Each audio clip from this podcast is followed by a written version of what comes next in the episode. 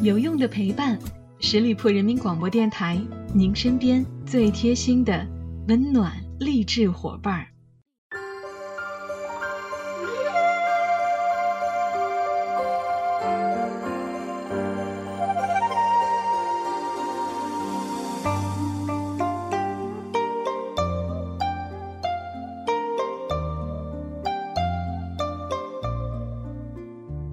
有用的陪伴，十里铺人民广播电台，您身边最贴心的温暖励志伙伴。Hello，亲爱的小伙伴们，这里是每周一与您不见不散的名人风范，我是小五。先在这里祝大家五一劳动节快乐！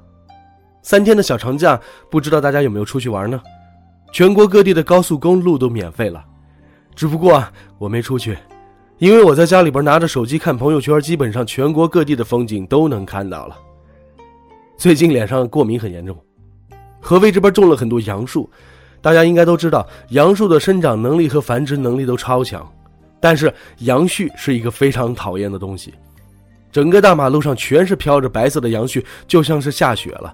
这玩意儿比雾霾恐怖多了。医院里边那些支气管炎、上呼吸道感染、鼻炎患者，全是吸入这玩意儿而得的。不知道朋友们，你们的家乡都种些什么树呢？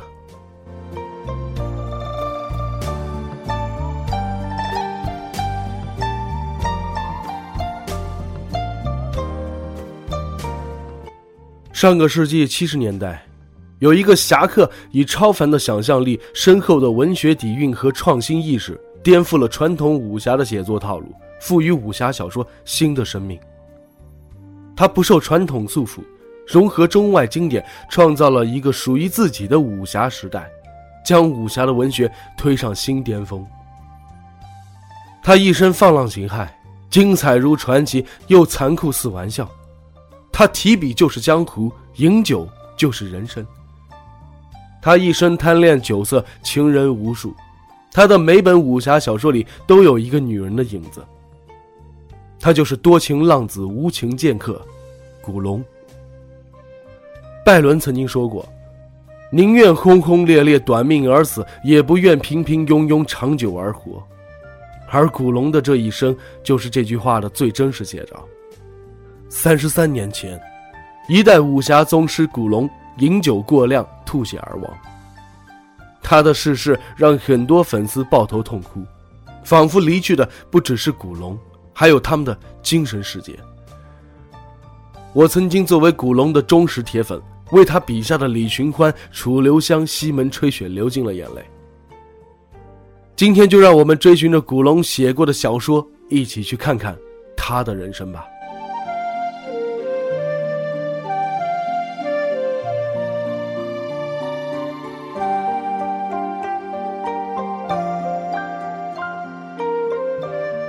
古龙的童年是不幸的，从小家庭破裂，父亲跟着情人跑了，抛弃了他们母子。于是古龙年少辍学，四处游荡，靠打工维持生计。他从小有一颗很狂野孤傲的心。由于被父亲过早的伤害，古龙显得比同年人更敏感早熟。他从小喜欢读书，在他辍学的时候就开始尝试写作。写作对于他来说像是一个填满内心空缺的秘密花园，并成功的在写作中创造了一个崭新的江湖世界。古龙把童年的经历融入到了写作当中。他笔下的少侠都是无父无母、无依无靠，但是一出场却惊艳任何武林高手，甚至都没有人知道少侠来自哪里，将去哪里。只知道少侠行侠仗义，劫富济贫，嗜酒如命，桃花不断。很多人喜欢拿金庸和古龙做对比。其实金庸是中规中矩的老侠客，而古龙是一鸣惊人的浪子。金庸喜欢写大侠，古龙喜欢写浪子。金庸笔下的大侠都是像郭靖一样慢慢成长起来的，而古龙笔下的少侠却是一出场。就惊艳整个江湖。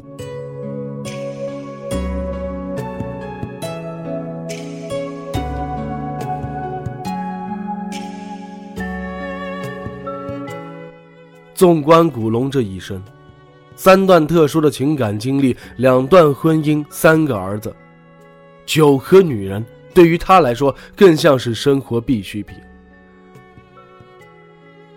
在古龙二十岁的时候，就和舞女郑丽丽同居。同居期间，古龙开启了长达一生的武侠写作。他和郑丽丽之间，一个才华横溢，一个柔情似水，相互欣赏，夜夜缠绵。古龙和郑丽丽在一起的那段时间，生活幸福美满，但是他们并没有结婚。很快，古龙的第一个儿子郑小龙出生了。那个时期的古龙终于感受到了亲情的温暖，于是，同时期他的作品也是充满了温暖的色彩，比如《绝代双骄》《武林外史》《大旗英雄传》等。这几部小说的问世，把传统武侠远远地抛在了后面。一时之间，古龙成为了武侠小说的四大天王之一，他的名声在台湾渐渐响起来了，他的心也变得更加狂野了。他的内心越来越不满足于现在这种状态，于是他狠心的抛弃了郑丽丽母子，转头奔向外面的花花世界，至死都没有再见过他们母子。在感情上不专一的古龙，事业上却风生水起，不仅赚到了钱，还结交了倪匡、金庸等大作家。从此，古龙在武侠界站稳了脚。自从倪匡出现在了古龙的生命中，他的事业生涯一次次迎来巅峰。倪匡不仅帮助他改写剧本，还带他进入了上层的名流圈。一次偶然的机会，古龙遇到了舞女叶雪。古龙对她一见钟情，于是，在古龙疯狂的追求下，他们同居了。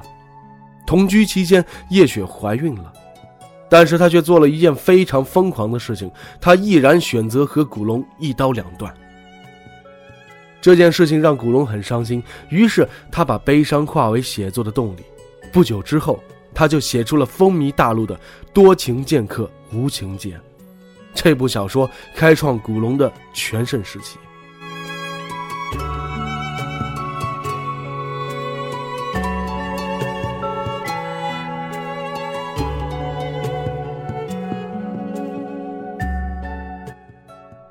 很快，古龙走出了和叶雪之间的不愉快的感情，和梅宝珠结婚了。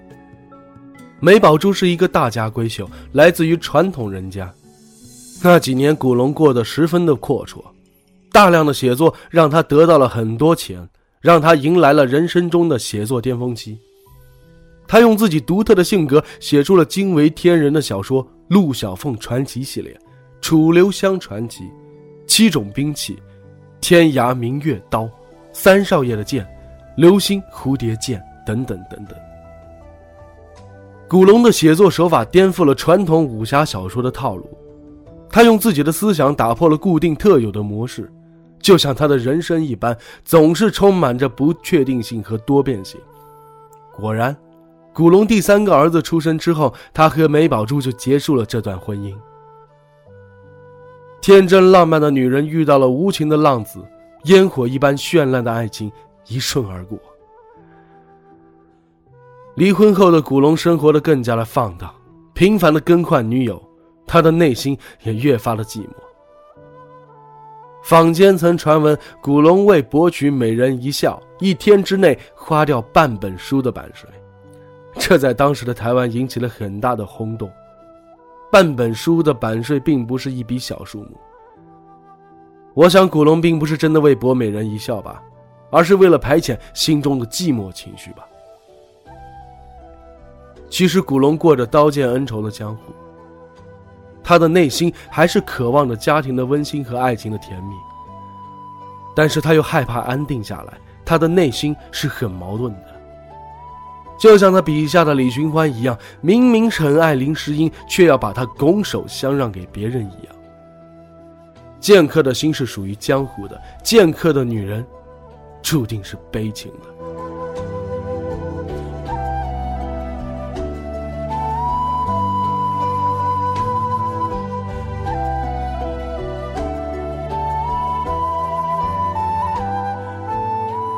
古龙的江湖藏着江湖人的烟火气息，而金庸的江湖藏着渊博的文学素养。曾经有人说，古龙提笔就是江湖，饮酒就是人生。他这一生用七十多部武侠小说写尽了江湖道义、江湖事实，一句“人在江湖，身不由己”，道尽了这个世间的种种。那么多年下来，我曾在野夫的那本《身边的江湖》里看到了古龙的影子。古龙和他小说里的那些人物十分的相似，他们不畏世俗的枷锁，只是勇敢的做自己。而古龙也是如此，一个连写作套路都能颠覆的人，还有什么世俗可以捆绑住他呢？古龙对待女人的态度和对待朋友的态度就完全不一样。他总是可以随意的抛弃任何一个女人，但是却对自己的朋友死心塌地。倪匡曾说：“若有人拿刀子杀我，能够挡在我面前的只有古龙。”而古龙曾经对三毛老师说：“有没有人欺负过你？以后若是有人欺负你，你告诉我。”这让三毛很感动。后来，三毛、古龙、倪匡之间成为了最好的朋友，他们之间。无话不谈。古龙这一生交友无数，他总是把自己最真挚的一面表露在朋友的面前。于是他笔下的陆小凤有花满楼，楚留香有胡铁花，李寻欢有阿飞，他有倪匡和三毛。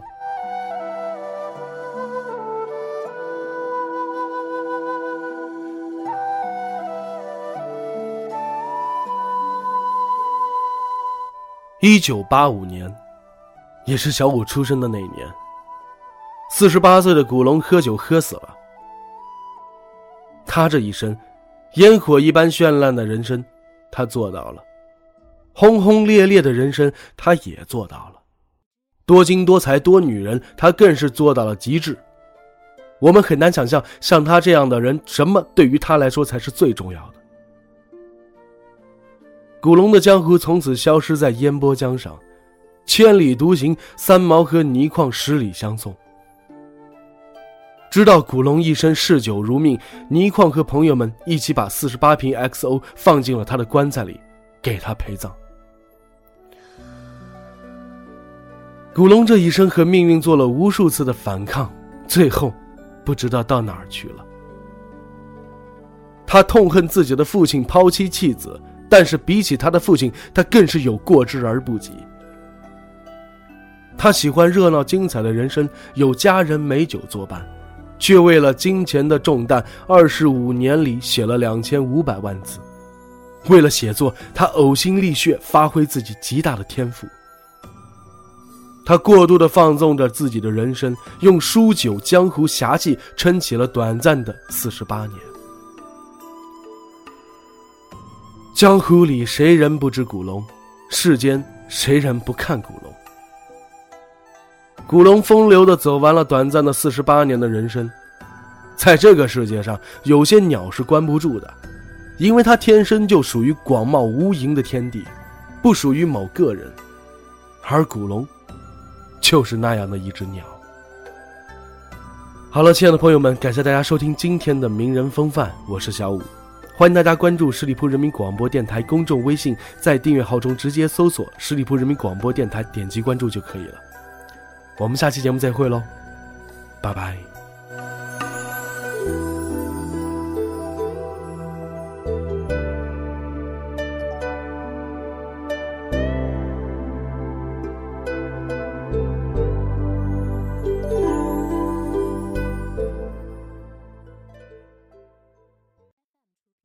本期节目由十里铺人民广播电台制作播出。了解更多的资讯，请关注十里铺人民广播电台的公众微信和新浪、腾讯的官方微博。感谢收听，我们明天再见。